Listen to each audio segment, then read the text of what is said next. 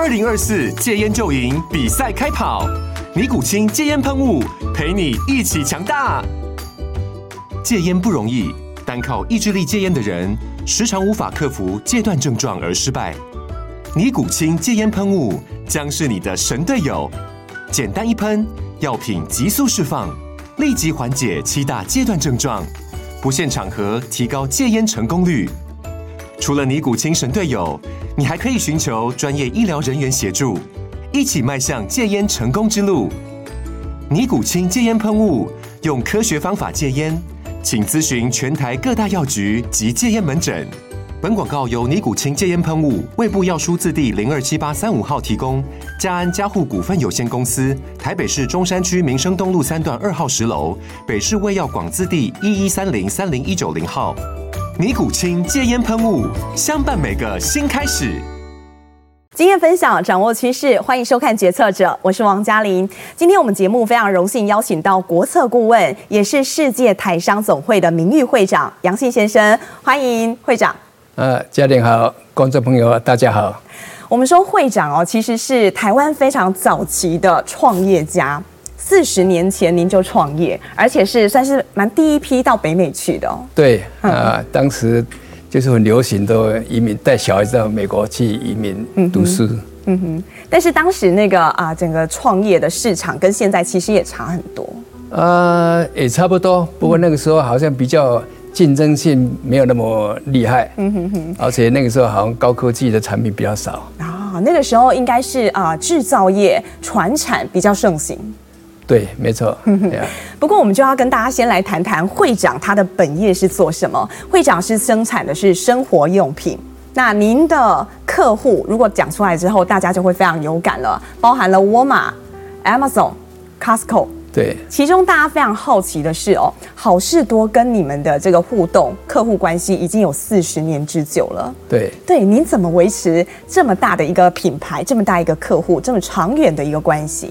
对，呃，因为早期我刚到美国的时候，当时的好事多它前身是叫 Price Club，嗯，那后来再跟 Costco 两家合并啊。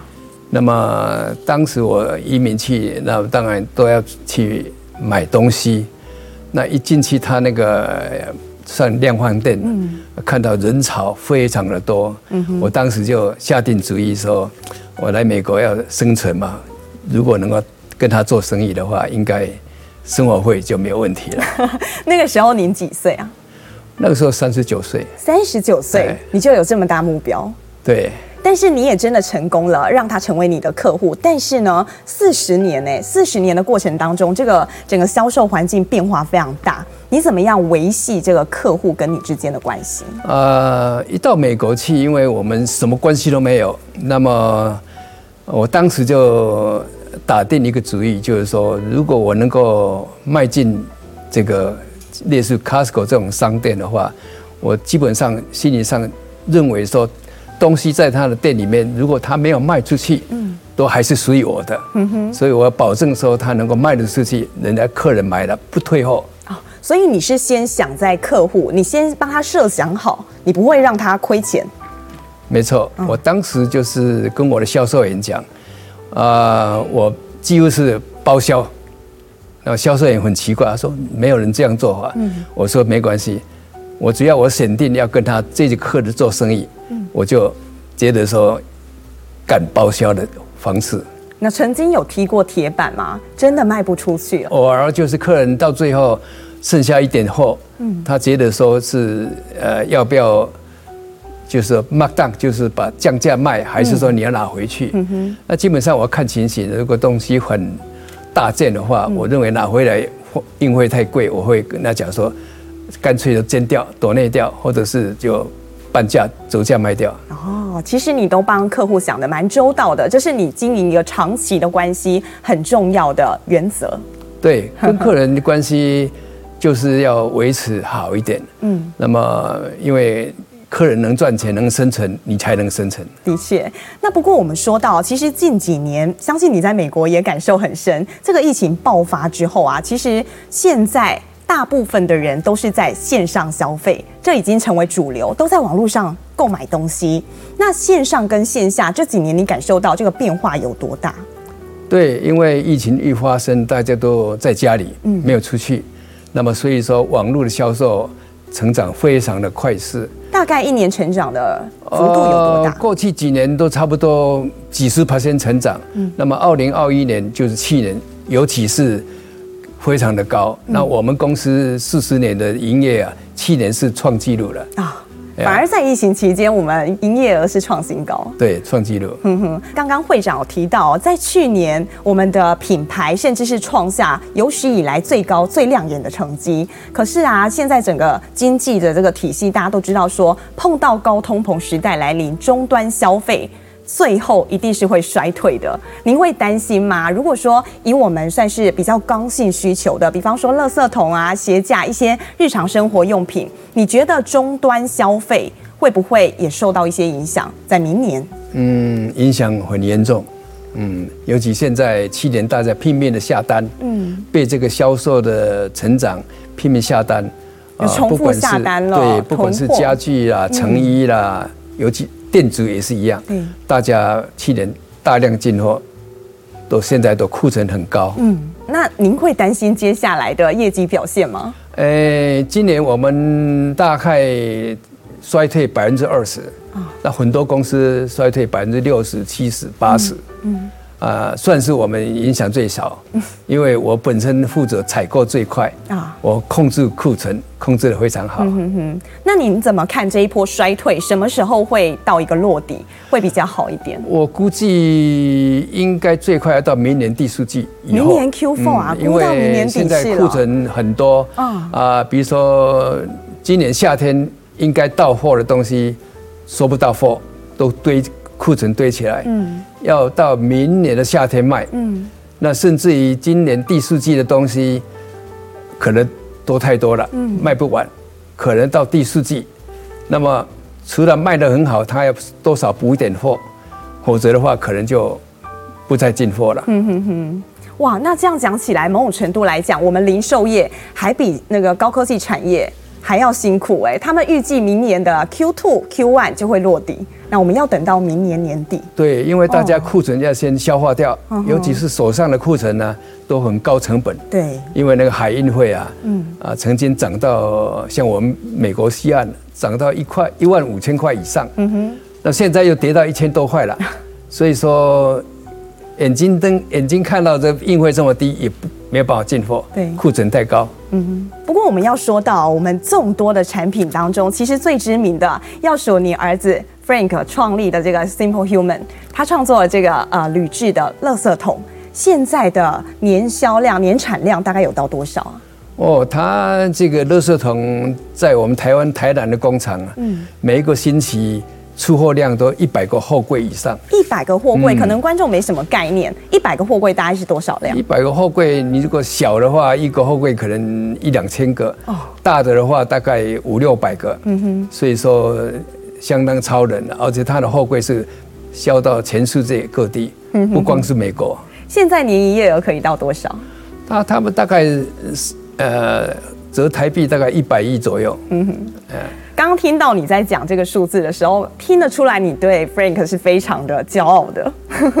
曾经呢，在那个 Fortune 杂志上面，他有形容 Frank，他是把这个 Simple Human 打造成 Apple 家居品牌的 Apple 这样的一位。啊，创业家，您听到这样的称赞，会不会觉得非常骄傲？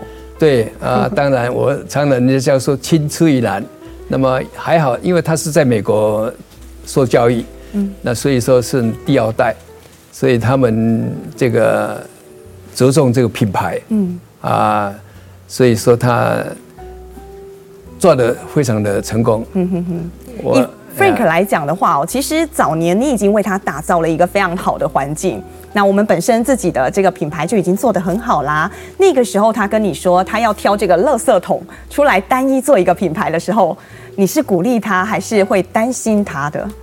呃，他从 UCLA 毕业以后呢，就跟着我在跑工厂，嗯，学习了三年左右。那有一天他就说他想自己出来创业了。呃，最最主要原因，他认为我们公司的员工都很老，那么他认为说有一个文化的这个不同，不同的文化，那所以说他想自己创业。那我当然乐观其成啦。那我们一开始很担心啊，不过哎，呃，越做越好。所以杨家人的协议当中，其实包包含了一点挑战，还有创业。你们都很喜欢创业这样的一个理念。对，因为这个创业是辛苦，但是你如果能够成功的话，那是相当不错的。嗯哼哼。像你们两个人在思维上最大不同是什么？你跟 Frank。最大不同，呃，我举个例说，有一次他经常会有很多大学啊 MBA 的课程，请他去做 keynote speaker。嗯，有一次应该是前面第一次和第二次，我去偷偷在旁边听了。那听了以后，我非常感动了，因为那个时候呢，呃，我就要求说，我要做个结，帮他做一个结语啊。那我就说，我觉得很骄傲。他竟然百分之九十九是都是从台湾进口，made in 台湾。嗯，那我呢，几乎是百分之八十是 made in China 进口了，因为当时我这这个大宗的啊台湾比较少。嗯，不过要谈到说早年哦，四十年前你之所以到美国去发展，而且落地生根，其实这中间还包含了很多的转折。因为大家最一开始知道您是彰化人，其实家里头是务农的哦。第一份工作是做什么？啊，第一份工作在乡下洗酱油瓶。洗酱油瓶，哦，那后来什么样的转折你会做到去做贸易啊？啊，后来就是这个，我的妈妈看到我这个手都烂了，因为洗酱油瓶呢都是接触到很脏的盐水吧。嗯。那她就帮我找到美呃台北一个亲戚开贸易行，嗯哼，做小弟。那个时候您负责的范围、业务范围是哪些？啊，那个时候就是跑跑腿啦，打打字啦。啊，您打的是包含英文的一些书信的往来。但是那个时候您懂英文吗？哎，那个时候不懂，因为我是高中上了半学期就出来了啊，哦、那么就。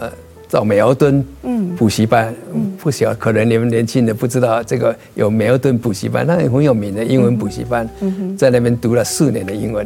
读了四年，但是那个年代其实要补习英文费用也是蛮高的。你打工的费用够拿来付学费吗？啊，几乎差不多还不够，还不够。因为那时候好像我印象中三个月就要三百块左右啊，我打工的时候好像八十块一个月。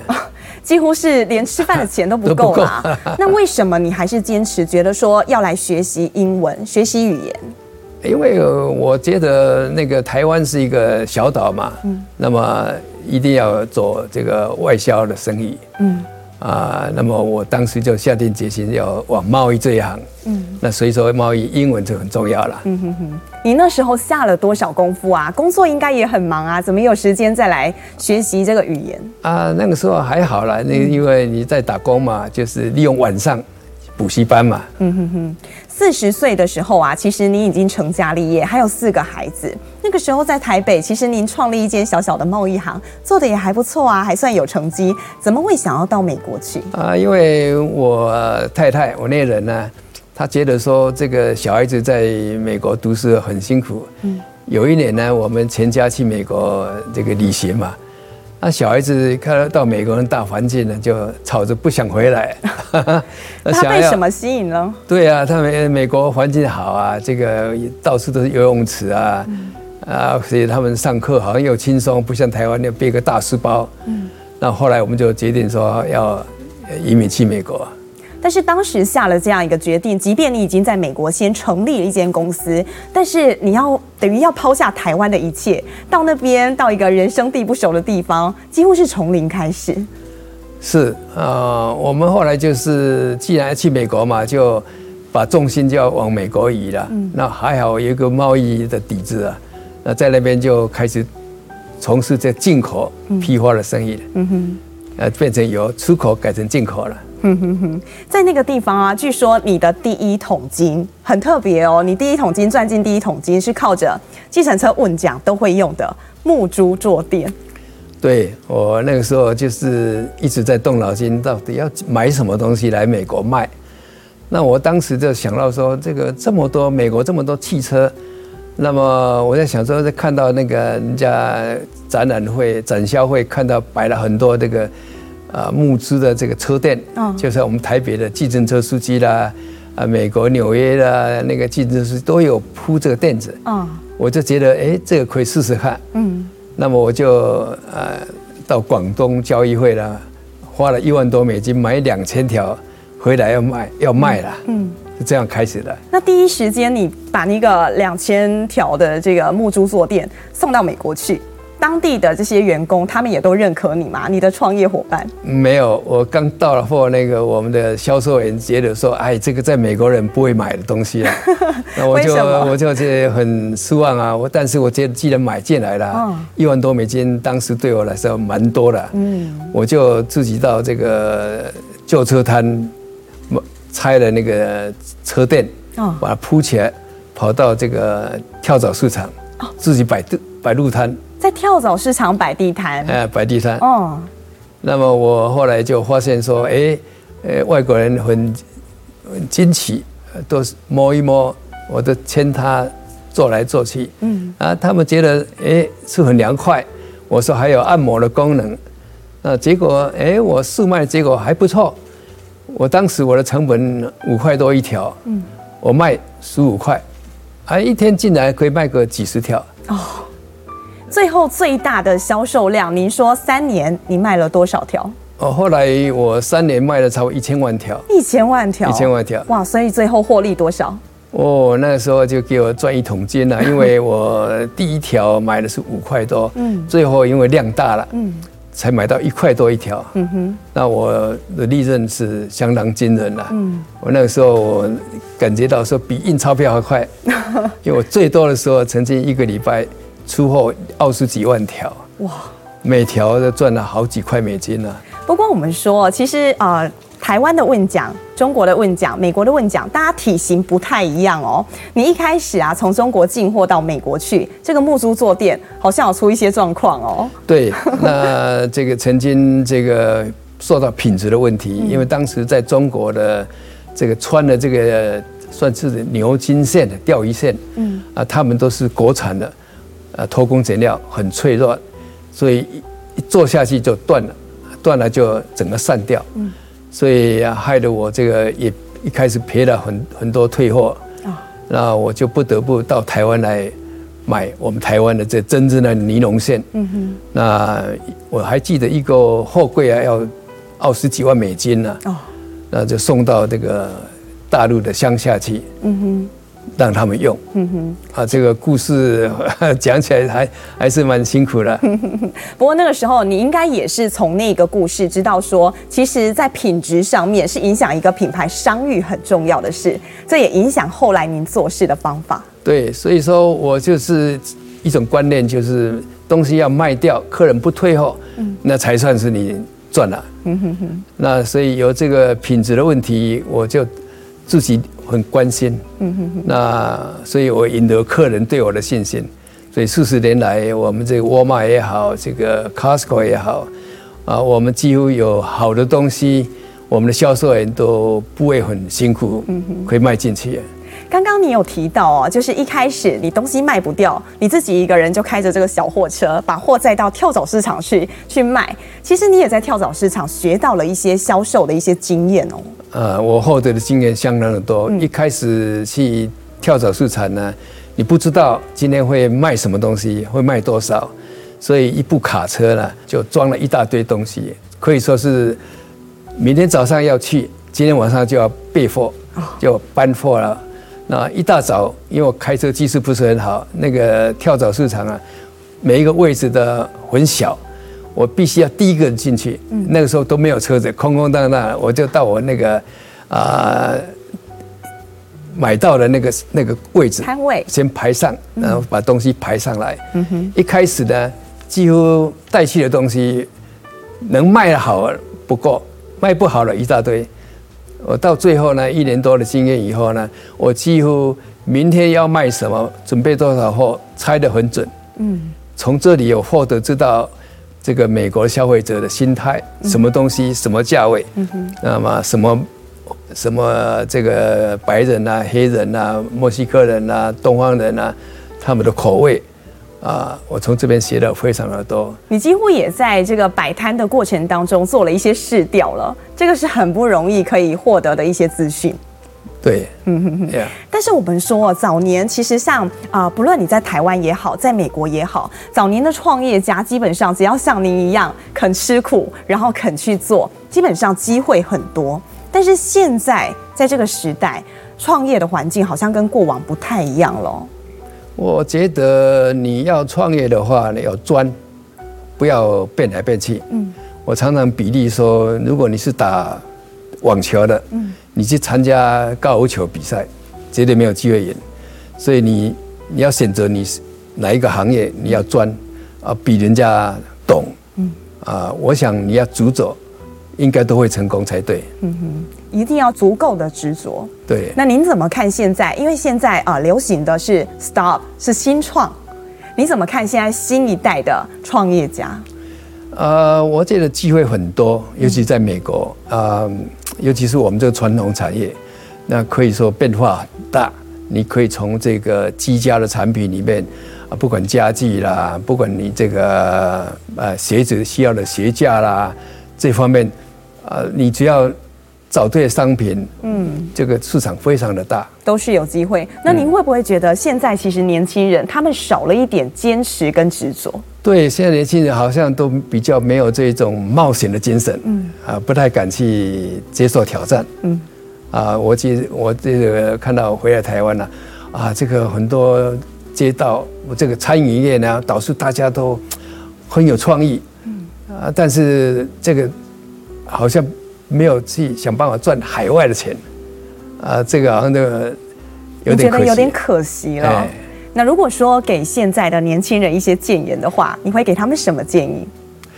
我只要建议你，建议他们就是尽量这个到国外去，嗯，去探讨。啊，尤其是我现在鼓励年轻人能够去美国读书，嗯，啊，读完书以后啊，去看留下来做专业的也好，或者是打工上线上班，学点经验，再来回来台湾。啊，创业！我在做功课的时候，我看到您一项经历，我觉得非常感动，就是我们的阳性基金会。到现在为止，您决定在五年前，您就决定说你要来资助台湾的学子到美国去学习，从他读书的时候你就资助他，到现在你一年大概付出了多少奖学金？啊，uh, 我一开始是主要帮，因为我是彰化人，uh. 我是帮助彰化的子弟去美国上大学，奖学金。嗯，那后来好像彰化这个人数很少，一年才五六个，那我就想说，哎，这个干脆全台湾的大学生，那我就从美国挑了五所比较台湾人应该比较向往的大学，比如 UCLA 啦。呃，Caltech 啦，Art Center School 啦，UC San Diego 啦，还有这个 UC Irvine 啦，嗯，我就跟他们学校讲，我说这样，我每一个学校给你们各一百万美金，啊，分五年，嗯，那么主要台湾的大学生来申请。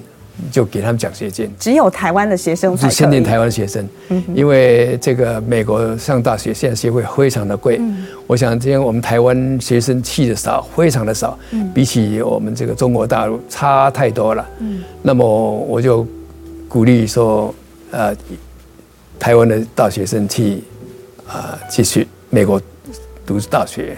那这些学生他毕业之后一定要到我们的企业来上班吗？呃，他们毕业以后其实都有机会可以啊、呃、找工作，办办移民，对，办移民。尤其现在我们也有很多我们啊、呃、台湾人的律师事务所专门办移民的，嗯，啊、呃，现在尤其是美国啊、呃、很难找到工人，对，我觉得啊、呃、要在那边找工作非常简单，所以不一定要在你的品牌上班，不一定，不一定，哇，那。不一定，你等于是在帮别人培育人才，哎，对，你怎么会想要这么做？这个几乎是呃，你不会得到太大的利益，但是你还是愿意付出这样奖学金，帮助台湾学生过去，然后帮助更多企业有这样好的人才。对，我出发点就是希望鼓励更多台湾人去美国生根。嗯，因为这个美国啊，尤其现在我最近也发现，美国的这个民主党、共和党非常重视牙医的选票。对，那我经常感觉到我们这个台湾人在美国。这个还不够多，力量不够大，不够多。我们应该朝着跟美国的犹太人看齐。嗯哼，现在美国，你知道犹太人在美国可以呼风唤雨啊。他们各行各业都非常成功，嗯哼哼，这就是我的梦想了。这是您最大的理想。对。不过刚刚你有提到哦，我说我们的品牌其实还有一点很不得了，你的总部还有你的公司是在美国没有错，我们的税金是缴给美国政府，但是你坚持哦把这个产线留在台湾，原因是什么？对，就是所以这个 in made in 台湾啊，嗯，这个这个就有基本上就品牌了。早年并没有哦，十多年前的时候，大家听到 Made in Taiwan 不会眼睛这样发亮，现在才会。这说不定是我们台湾人的这个骄傲，所以现在这个在美国来说哈，啊，人家看到 Made in Taiwan 就就觉得有品质的这个保证。不过，在你当时决定的时候，其实呃，大部分人都是西进哎，都是把产线往中国大陆或是东南亚去，它的成本、人力成本还有这个工啊，差很多啊。那你怎么会坚持是留在台湾？呃，所以这就是我儿子第二代，他，呃，我也不晓得他为什么这么热爱台湾，可能是很多同学都是在台湾了，嗯、他坚持留在台湾。我当时我也跟他讲，我说你这个营业额哈，如果在中国做的话，我想最少便宜百分之十。哦，差了一成啊。便宜百分之十。嗯哼。所以他觉得说，我还是觉得在台湾生产。嗯。那很幸运呢，我们也找到一个台南一个很好的这个啊 partner，我们的这个合伙人。嗯。那他也是非常的努力啊，所以一路走来。非常的成功啊，还算顺遂。非常。但是您刚刚有提到哦，就是现在台湾面临到，尤其船产业面临到缺工，哎，是很严重。现在船产缺工的情况有多严峻啊？呃，非常严重。嗯啊，我这次回来听到我的工厂也跟我反映了，他说这个台湾对这个外劳的这个比例哈，好像说只能百分之二十。嗯。啊，那么。他们觉得说，要不要反映给政府，说是不是可以比照不同的行业，嗯，哦，科技业啦，传统产业是不是外劳可以啊比例稍微提高一点？嗯，因为我们台湾人毕竟，尤其年轻人不喜欢做这种粗重的工作。比较不愿意投入到这个产业，对，嗯嗯。那您觉得现在这个产业吸引不了年轻人，吸引不了社会新鲜人的原因在哪里？好像年轻人都比较喜欢向往像台积电啊、联电这种啊、呃、高科技的，但是我个人感觉到这个传统产业啊，其实前途无量。怎么说？尤其是我们最近我们的传统产业，像我们新波边这个东西，嗯，都是配这个高科技的。的结合，嗯，可以是有点助加上助能的功能，嗯哼，就像我们的产品，除了乐色桶，它已经发展到一个乐色桶可以卖到两三百块美金，嗯，那么都是用 sensor 的，嗯，感应器的，尤其也可以用嘴巴跟他讲。啊，它都可以跟你配合，已经自动化了，跟过往大家想的传统垃圾桶不一样啊。会长，您在美国打拼四十多年了，那其实呢，你在洛杉矶的时候很早你就加入到洛杉矶的台美商会，后来也在那边啊有担任到二零一三年的时候担任世界台商会的总会长。对，那您参加团体的时候，你觉得参加团体对您最大的意义是什么？呃，参加团体就是你可以结交很多朋友。嗯各式各行各业，呃呃，你增加很多你的机会，因为你朋友多，机会就多嘛。呃，我觉得你参加一个一个社团，最大的用意就是结交更多的朋友，结交更多朋友，而且是接触到各行各业。您在市总会的时候，其实大家啊最津津乐道、讨论最多、印象也最深刻，就是当年的这个华府 TPP 扣门之旅。对，因为在我是当二十届。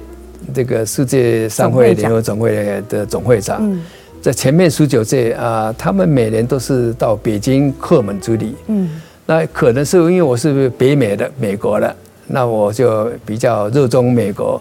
那我也觉得说，呃，为什么一定要到北京叩门呢？我可以到白宫去叩门之礼。所以我我当时也让我们侨务委员会，甚至于我们的总统府那总统府那边也非常的支持。但是要促成这个行程，其实应该也不容易哦。呃，不简单，因为当时你要去叩门之礼的话，呃，那必须要跟各部会啊去跟他接触，嗯，那么去宣扬我们商会的这个组织，嗯，呃，但是从我那一届以后，似乎是大家是跟随的。那一次是三天两夜的行程，三天两夜达到什么样的成效？呃，我记得我。可能是我平时呃跟他们的国会的众议员啊都有互动，嗯，所以那个时候我当时的外交委员的主席一个叫 Ed Royce，嗯，那么他非常的支持我，啊，特别在他们国会艺术厅举办一个酒会，嗯，啊，几十个参众议员来参加。那也帮忙啊，跟商务部啦，那个整个的这个部会啦，嗯，啊，都有开会啊。那一次我我认为非常的成功。嗯哼哼。不过时间过很快哦，从那个时候到现在，哎，也快十年的时间了。哎，差不多。像今年我们跟美国的关系就很不一样。蔡总统说，台美的友好关系可以说是空前，而且合作也是相对的密切。那在这样的情况之下，你觉得啊，台美的关系这么样的好，对于台湾厂商来讲，机会是不是很多？没错，现在我们台美关系很好，尤其是最近你看到我们外贸协黄志芳董事长在华府的那个台湾形象展，嗯，哇，这个引起很大的回响啊。那么重点就是要直销美国，嗯，啊，所以说。现在利用台美关系这么好的时候啊，我觉得应该我们台湾的年轻人要尽量的啊，想往美国来发展。嗯哼哼。不过现在看起来，大家当然会觉得说，哎，这个关系真的很好。但是有些人他可能资源没有这么多，他实际上要去做，要去往美国发展，跟美国的厂商来合作，没有这么容易。可以怎么做会比较好？诶，我想现在美国很缺工。嗯，所以如果说你有机会到美国哈去就业的话，嗯，你可以从那边去吸收他们的的这个这个事业的窍门。嗯哼，像现在如果说有一些新创家他想往美国去发展，你觉得现在最大的一些利多会是什么？比方说他要找厂房、土地、人才等等，都会比过往容易吗？呃。讲到这个，我其实，在疫情之前呢，我跟外贸协会的黄志芳董事长啊，曾经有一个计划，要在美国的赌城拉斯维加斯去啊成立一个展示展示馆，就像好像我们世贸的展示馆，因为拉斯维加斯是几乎每一个星期都有各式各样的展览会，那么我们台湾其实可以在那边一个展示馆的话。啊，可以很好的发挥。嗯哼，那厂商可以在那边展示，啊，等于是跑到那个市场去展示。嗯哼，那么最近这个网络销售那么的啊热门，我其实有个计划，我我其实我回头要建议冒险看能不能在美国啊，嗯，啊找个十个、二十个这个发货仓、发货仓库，嗯，来来来配合这个。网络销售，嗯哼，我觉得台湾产品直销美国，这是一个好的机会。这是一个好机会，因为前几年大家讨论比较多是台湾产品直销日本，那您觉得直销到美国去，现在是一个很好的契机？对，直销美国，你如果在美国打出品牌的话，嗯、就是世界品牌。嗯哼，因为很多世界各国的商人都到美国来收集产品，那只要看到你的产品在美国。他就会来 approach 你。这确实有人说过一句话，就说你在美国成立一个品牌，等于是在全世界创立一个品牌。没错，嗯，像我们 Simple Women，他现在一个星期一百个货柜啊，并不是销到美国，是分配全世界，全世界去，全世界。嗯、哼哼 OK，那在节目的最后，最后我想问会长一个问题：您是台湾早期的创业家，第一批创业家。如果说您自己来说的话，啊、呃，一个成功的企业家，你觉得需要具备哪些条件？必须要专，要专，你要喜欢那个行业，要专，嗯、要学习要比人家还厉害。你觉得这件事情是很重要的，非常重要。不论你有外界多少的干扰，或是有多少的。呃，吸引力，你都觉得你要设定好你要做什么，你就要往这条路一直走。要不能碰到一个瓶颈就放弃，一定要呃不断的去去这个开创。OK，好，我们今天非常谢谢会长来到我们节目现场，谢谢您，谢谢你，主持人。好，决策者，我们下周见。